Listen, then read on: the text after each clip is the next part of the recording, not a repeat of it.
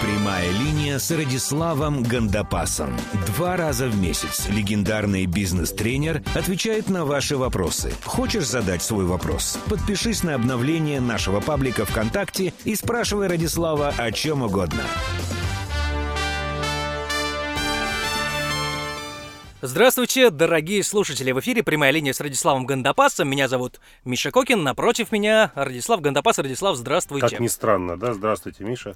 Здравствуйте все, кто нас слышит. Да, сегодня у нас необычный выпуск, но необычный он э, не потому, что у нас какие-то необычные, неожиданные вопросы. Они снова э, по порядку от вас э, в нашей группе прямая линия с Радиславом Гандапасом ВКонтакте. А, необычные, потому что он предновогодний. А, сегодня, когда вы, может быть, его слушаете, если же в первый же день вы его скачали, сегодня 24 декабря. А, следующий выпуск подкаста выйдет уже в январе, соответственно, после наших длинных традиционных российских праздников. А, хочется вас поздравить с наступающим Новым годом и Рождеством. Радислав. Хочется поздравить с Новым годом и Рождеством. Поздравляем всех с, наступа... с заканчивающимся годом и наступающим новым. Да, надеемся, что э, этот год был для вас продуктивным, а следующий и в том числе, возможно, за счет этого подкаста станет еще более продуктивным. Возможно, вы найдете ответ на какой-то из своих э, важных жизненных вопросов. Ну, вообще-то мы этот подкаст для этого выпускаем, Именно. для того, чтобы повысились ваши шансы на э, успешную реализацию проекта под названием «Жизнь». Давайте к вопросам. Э, именно их жду наши слушатели, и мы лично каждому отвечаем на эти вопросы. Итак, э, следующий вопрос по порядку в нашей группе. Подписывайтесь на нее, с, нижнее подчеркивание Гандапас ВКонтакте. Э, от Жанны Крынько. Э, вопрос довольно сложный, судя по всему.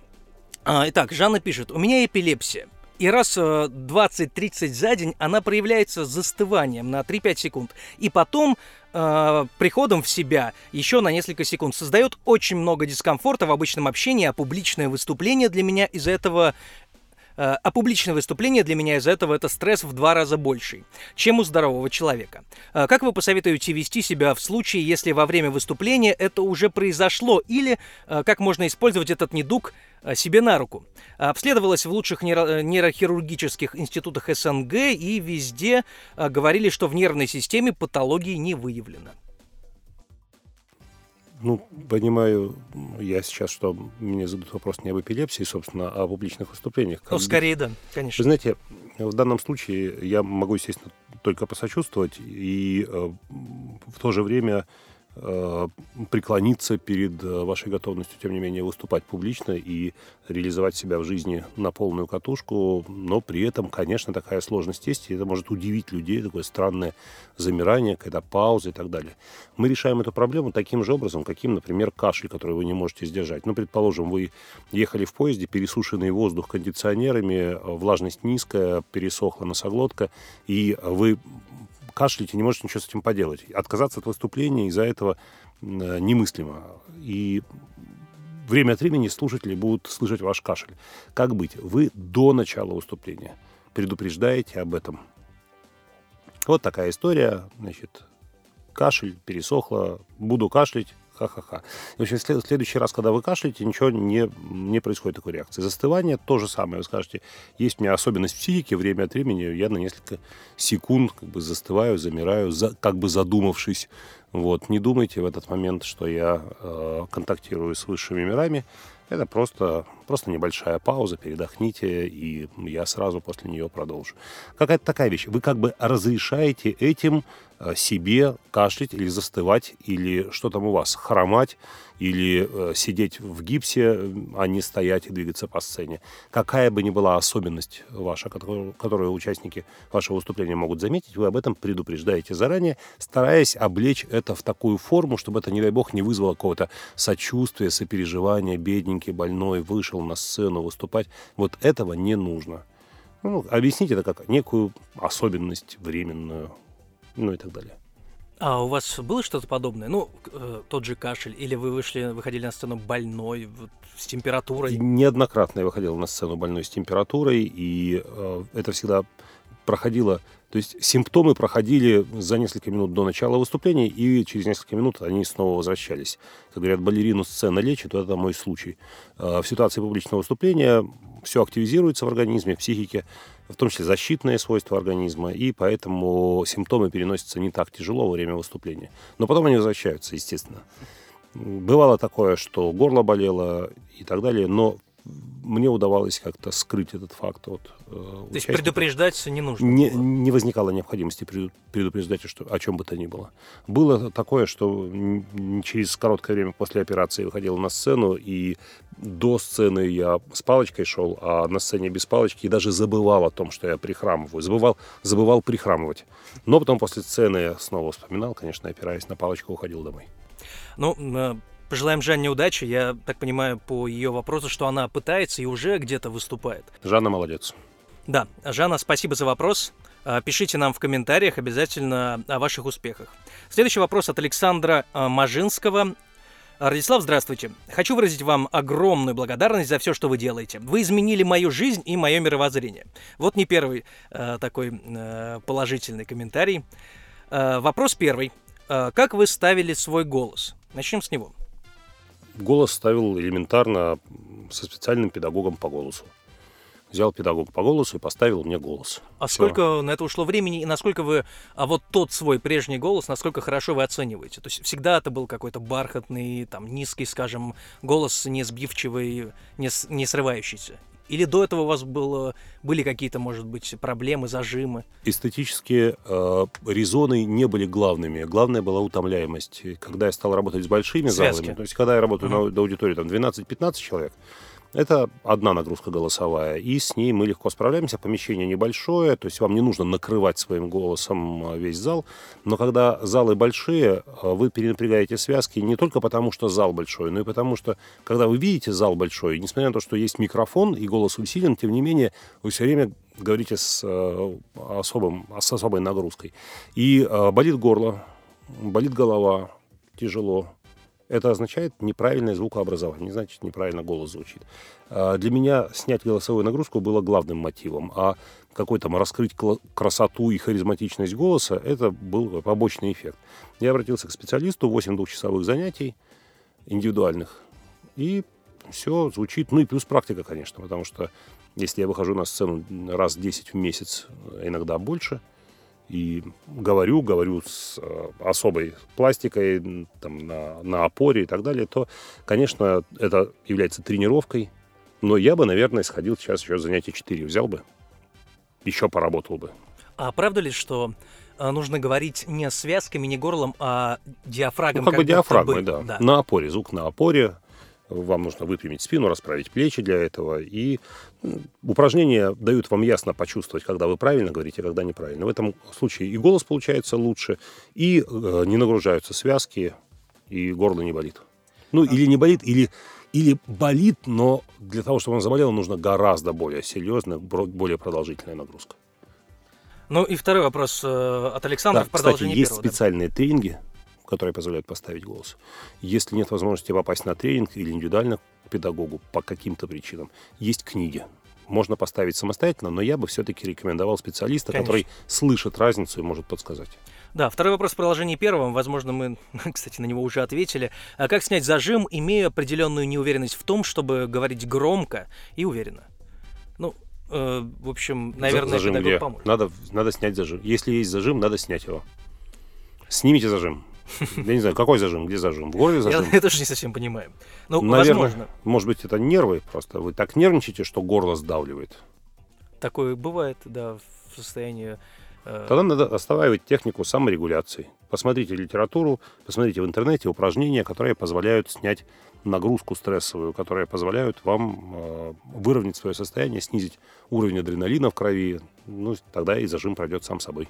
Ну, я абсолютно согласен э, с тем, что нужно идти к преподавателю, потому что э, даже актеры уже с поставленным, казалось бы, голосом время от времени берут такие уроки, продолжают их брать, и, наверное, в этом смысле, э, хоть и есть практика, все равно э, мастерство можно, можно растить. Э, ну, даже если они не берут уроки, они выполняют самостоятельно упражнения регулярно, ежедневно. Да, я думаю, действительно, это лучший вариант. Даниил, воспользуйтесь, э, э, прошу прощения, Александр, воспользуйтесь советом, пишите в комментариях, э, о ваших успехах. Ну, Следующий, Даниил да. может тоже воспользоваться советом. И Даниил, кстати, тоже, м, Даниил Осипов задает нам следующий вопрос. И он такой. «Э, Добрый день, Радислав. Кстати, сейчас день, вы угадали. Э, Я бизнес-тренер, пишет Даниил, и хочу стать одним из известных тренеров в теме публичные выступления. Есть ли смысл продвигать себя как тренер публичных выступлений, если известных тренеров в этой теме уже много, а лучший уже сейчас отвечает на этот вопрос? Ну, во-первых, насчет того, что лучший, это спасибо, приятно. Насчет того, что много известных на эту тему, я, это вы кого имеете в виду, Даниил? Я не знаю известных на эту тему, и я вообще на эту тему никого не знаю. Я знаю тренеров, которые э, проводят тренинги на эту тему в том числе, но тренеров, для кого это была бы прям фишка, для кого это была бы главная генеральная тема, которой э, при слове ораторское искусство возникало бы это имя, таких я не знаю. Поэтому, Даниил, вы имеете все шансы стать именно таким, поэтому двигайтесь в этой теме. Мне многие говорили, коллеги, дескать, нельзя быть тренером одной темы, тебе нужно быть э, и продажи, и переговоры, и публичные выступления, и то, и все, и вот тогда ты, дескать, сможешь продвинуться. Но я вам скажу, что это маркетинговая стратегия э, общая, все так делают, а вы попробуйте спозиционироваться так, чтобы при названии, при слове «Даниил» возникало ораторское искусство. Ораторское искусство ассоциировалось бы с Даниилом именно. А, Читайте книгу на книги на тему самопродвижения. Если захотите повысить квалификацию, обращайтесь ко мне с следующего года. Вот мы выпускаем этот подкаст последние дни уходящего 2015 года. В 2016 году под это дело уже зарегистрировано юрлицо. Э, Мы начинаем работу. Я буду готовить тренеров по публичным выступлениям специально. У нас будут программы повышения квалификации для- тренеров по публичным выступлениям. Мы будем не только готовить, но и помогать в продвижении на рынке. Меня, вот, меня достало уже, что в этой теме творится у нас в стране. Это просто кошмар какой-то. Как люди выступают, убого порой, убого, занимая такие позиции, будучи медийными лицами, они позволяют себе выступать на таком уровне. Это все равно, что они вот вышли бы в эфир в сандалиях без носков. э, Нет, в носках наоборот. Э, Наоборот, в, санда- в сланцах, в носках, в э, каких-нибудь брюках висячих с- и в рубашке с коротким рукавом. Вот это, то, это неприлично. Так выступать неприлично. Замминистра, э, руководитель компании какой-то. э, ну, не хочется громких имен называть. Ну, вообще, в целом, это так нельзя. Так нельзя. Нужно поднимать уровень ораторского искусства в стране и в бизнесе, и в политике. э, везде и всюду, на всех уровнях. И мне кажется, что армия тренеров должна взяться за это дело. Ну, ну- нужно сдвинуть эту ситуацию с мертвой э, точки. Я 10 лет искренне ждал, когда на этом рынке появятся, наконец, люди, которые возьмут эту тему, которые займут эту нишу. Ниша свободна на сегодняшний день. Очевидно, вот какая история России предначертала, видимо, мне заниматься этим, этой темой. Поэтому, Даниил, ну, давайте, обращайтесь, найдите меня через сайт и в ближайшую команду, ближайшую группу, и будем двигаться. Интересно, а вы наверняка изучали рынок перед тем, как запускать э, вот эту Чего новую- изучать? Я его знаю как облупленный. Два- 20 лет на нем живу. Тем более, то есть реально есть потребность, э, спрос у настоящих реальных политиков на то, чтобы их кто-то этому научил. По идее, политик, когда он идет в политику, он общается с э, избирателями, общается с коллегами, выступает на сессиях, и по идее он уже должен уметь. Ну, по э, идее, выступать. должен уметь. Много чего должны уметь политики, много чего должны уметь люди бизнеса. Но как так получается, что коммуникативный, на, на развитие коммуникативных навыков э, по, остаточной, по остаточному принципу они э, тратят время и деньги. Э, но, вы знаете, у меня в среднем два отказа в неделю.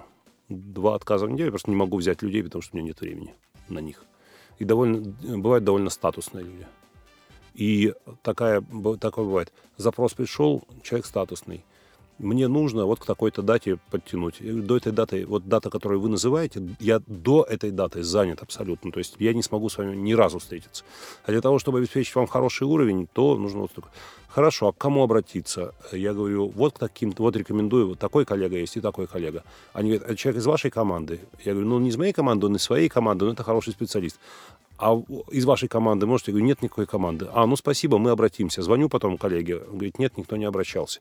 То есть у- у- бывает такое, особенно у статусных людей, они знают, вот есть Радислав Гандапас, значит, э, он number one в этой теме. Все, окей, хочу к нему. Он не может. Ну, тогда я никому не пойду. Ну, но он рекомендует вот такого-то. Нет, это, это не то же самое.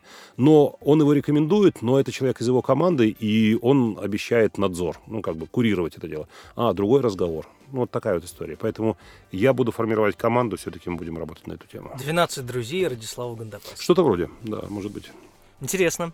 Э, Даниил, обращайтесь, э, пишите в комментариях, обязательно подскажем не, вам, если не найдете не только, не информацию. только Даниил. Э, Ну, тут знаете, какая штука, недостаточно будет заплатить денег или что-то в этом духе. Я думаю, мы сделаем что-то вроде тестирования, при котором мы могли бы действительно, набирая подобную команду, быть э, уверены, что эти люди потянут потом работу и со статусными людьми, и с серьезными корпорациями, и в том числе в долгосрочных программах развития ораторских навыков э, в командах, когда большое количество людей надо ну, прокачать, что называется. Поэтому не то чтобы э, эй, все бегом сюда. Взвесьте, ваше ли это дело, хотите ли вы этим заниматься, хотите ли в этом преуспеть. Следующий вопрос от Кирилла э, Мариасова. Э, Кирилл спрашивает, Радислав, вопрос о личной эффективности. Поделитесь, пожалуйста, своим опытом, как вы решаете каждый день, что одеть, как э, взять сумку или какую, где, чем пообедать и тому подобное. А также очень интересен такой момент. Чудовищный вопрос это. Я может зайти с ума, решая. Да, э, вы часто летаете. Какие лайфхаки путешественника используете? Я, например, вожу с собой маленький тройничок, чтобы в аэропорту можно было ни с кем не делить розетку. Спасибо. Мгм. Первая Отличный- часть про... Отличный лайфхак. Мгм. А, Первый вопрос, как я принимаю решение, что надеть? э, что взять? Ну, вот какие-то мелочи, чем позавтракать, ну, какие-то вещи, на которые иногда, э, о которых сложно и даже жалко потратить время, чтобы о них подумать хорошенько. Слушай, я как-то не заморачивался на эту тему. Чем позавтракать? Я обычно завтракаю кашей. Вот у меня тарелка каши в поездках, дома. Тарелка каши всегда найдется. Готовится за 3 минуты. То есть, если, если вы хотите сварить настоящую кашу, овсяную кашу, гречневую, там, вам придется потратить минут 20-30 на то, чтобы она разварилась. Но, в принципе, есть хлопья, которые быстро завариваются. Они даже завариваются, они не, не варятся, они завариваются буквально. Можно залить кипятком, крышкой накрыть, пока вы одеваетесь, спустились, каша готова. Меня вполне устраивает тарелка каши, мне ничего больше на завтрак, никаких ни блинов, ни бутербродов, ни яичниц. Мне не нужно этого всего. Тарелку съел и, и пошел и двинул. Ну, поэтому либо это тарелка каши, либо ну, что-то, что есть готовое на лету, на бегу. Как-то завтрак для меня не является какой-то процедурой, когда нужно усесться, развернуть газету, долго что-то там пить, есть. Я не из тех людей, кто делает из еды культ. И сама по себе еда не, не может меня заставить приковать к себе внимание на час. Если это сопровождено разговором с близким, интересным мне человеком, то да. Но прямо вот чтобы на еду угрохать час, мне всегда очень жалко. Я поэтому... Мой прием пищи, как правило, состоит из одного блюда вообще. Обед, ужин. Этого человеку вполне хватает в моем возрасте, при моей комплекции. Не нужно здесь ничего изобретать и так далее. В другое дело, в поездках, в экзотических местах, когда хочется попробовать что-то необычное, то да. Но в целом я как-то ну, к еде гораздо проще отношусь, чем... Ну, а в одежде вы придерживаетесь стиля э, Стива Джобса. Постоянно одна и та же одежда, чтобы не нужно было выбирать. Не тратить нет, на это такого, время. Нет, до такого извращения я не дошел еще.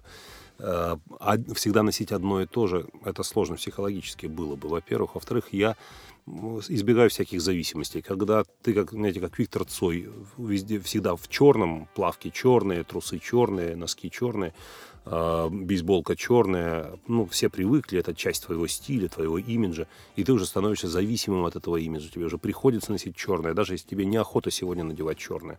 У меня происходит такая вещь. Я, ну, то, что называется шопинг, да, я его делаю раз или два в год, не чаще. Я не хожу по магазинам совершенно. И так бывает, я попадаю где-нибудь в Европу на несколько дней. И вот вошел э, два-три бренда, которые шьют на меня. Вот я не сомневаюсь, что я войду туда, и там обязательно что-то на себя куплю. Мой рукав, моя талия, мое плечо. На меня садится как родное. Я эти бренды знаю, я захожу в эти магазины и игнорирую все остальные.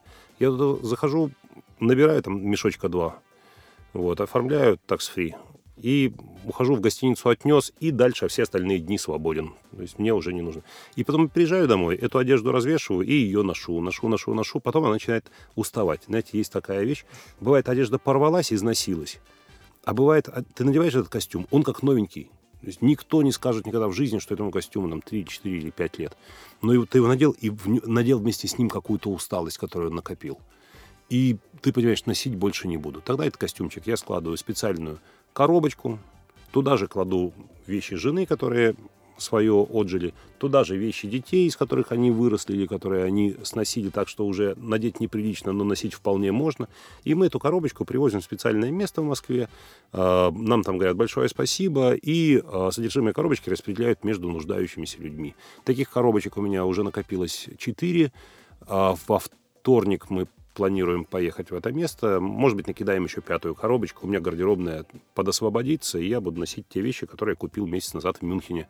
Вот там как раз такой набег был совершен на несколько часов, и я оделся с ног до головы, от, от пяток до макушки, от обуви до головных уборов. И все, и буду носить это с удовольствием. Ну, вот на мне вещи, которые я надел сегодня, в этом году я их еще не надевал. Я глянул, буду весь в синем сегодня. И надел синий свитер, синие брюки, даже синюю сумку взял с собой. Все синее. И ботинки синие, и куртка синяя, и, и шарф синий. Все синее. Как-то, не знаю, глаз положил на какую-то одну вещь, к ней все остальное подобрал и пошел. Ну, не, не знаю, мне кажется, не стоит тратить какое-то чудовищное время. Когда вы идете на серьезное мероприятие, серьезное, когда нужно, что... Ну, слушайте, мужчине вообще проще. Когда шьешь костюм или покупаешь, рубашки шьешь или покупаешь под этот костюм, чтобы манжет выглядывал, цвет подходил, полоска, клетка, чтобы все сочеталось. Таким образом, не бывает... Вот к этому костюму подходят вот эти две-три рубашки, а к этому костюму подходят вот эти две-три. И без вариантов. Выбрал костюм, выбрал рубашку, ремень, туфли подходят друг другу по степени глянцевости, по цвету. Все, надел, пошел, носки не забыл, трусы не забыл, часы надел, вперед. Ну, кстати, вы затронули такой интересный вопрос. А, который касается избавления от ненужных э, уставших, э, износившихся немного вещей. Вот вообще избавляться от вещей в жизни это важно, потому что, мне кажется, и судя по примеру многих знакомых, э, люди копят вещи. Вот даже статусные люди из... Не могут избавиться от вещей. Да. Не, откуда эта привычка? И это, как а, это сделать? Это привычка из советского прошлого. Даже если эти люди родились уже после перестройки, тем не менее, они являются носителями вот этого опасения, что одежда может кончиться. Мы жили во времена, когда одежда, то есть просто обувь сносилась, вот эти туфли сносились, а новые не куплены, и купить их негде. То есть можно купить какой-то ужас, который носить невозможно, а хорошие туфли, за ними нужно ехать в Москву, стоять в очереди в магазин Братислава, чтобы их или там через каких-то э, спекулянтов доставать э, обувь.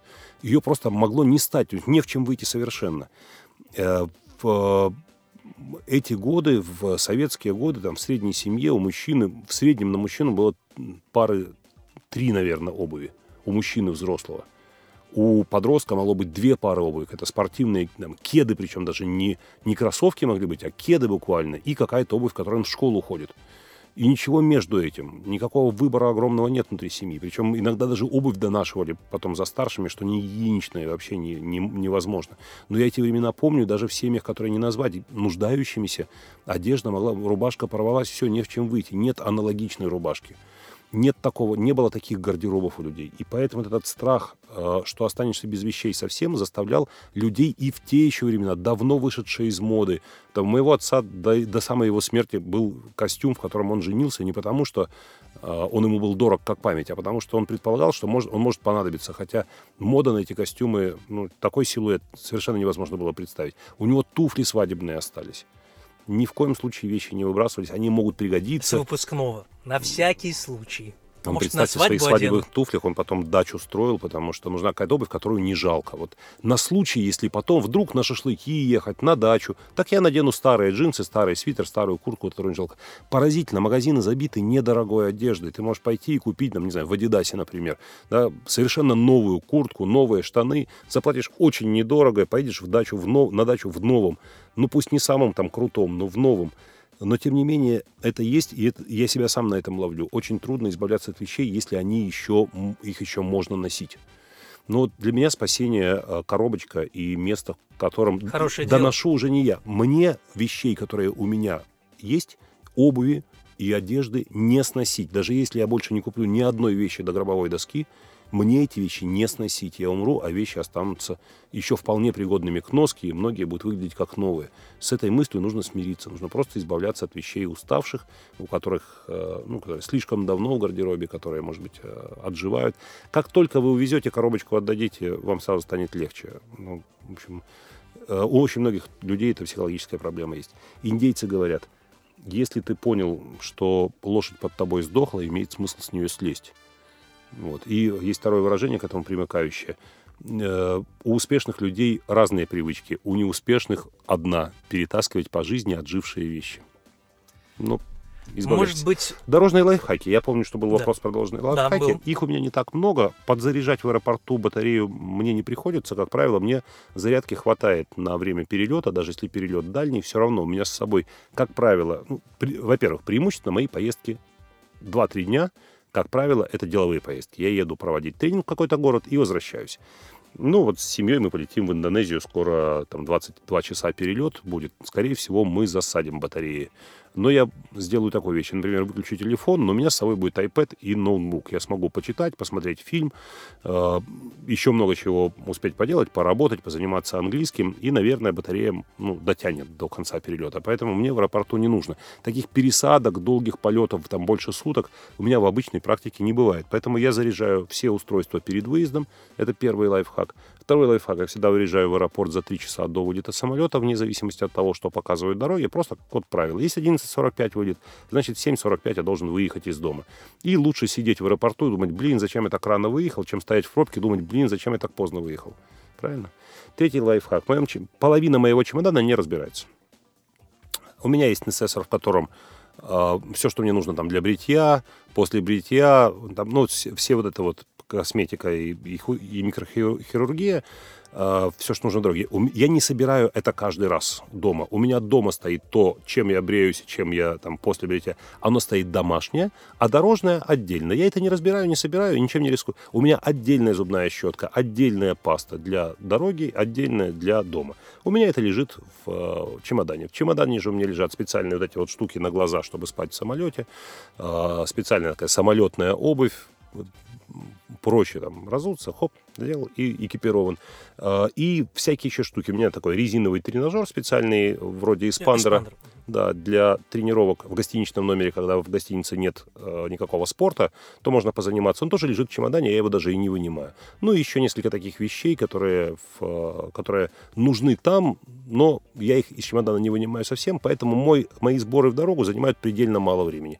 Я беру костюм и рубашку, в которых я выйду на сцену, брюки, ремень, все это меньше пяти минут сложить, в чемодан положить, и, в общем, все, готов в дорогу. Больше ничего такого не добавляется. Мой реквизит, который работает на тренинге, собирает мой помощник, это все собирается в офисе, и меня это вообще никак не касается, я на это время не трачу. То есть вот я экономлю время на этом. Есть сценические костюмы, которые не нужно выбирать, что из этого надеть, потому что вот на этот сезон вот этот сценический костюм, на следующий сезон следующий.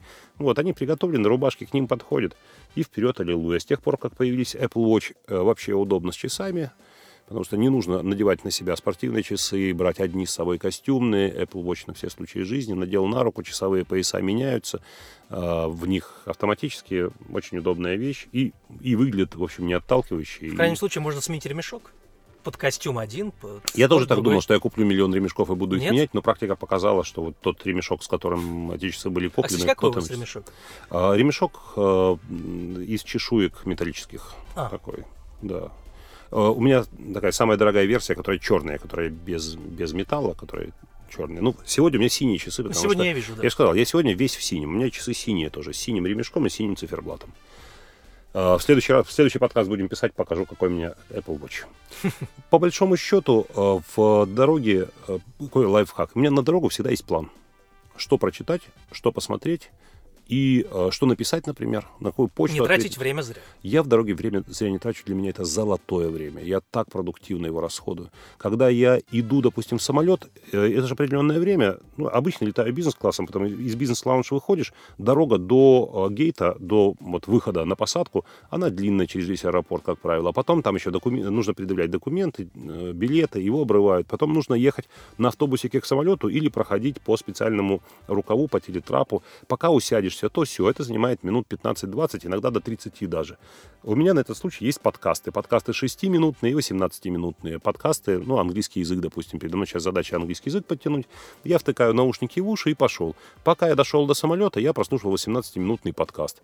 Потом я позвонил жене, сказал, что все, я в самолете, там, скоро взлетаем.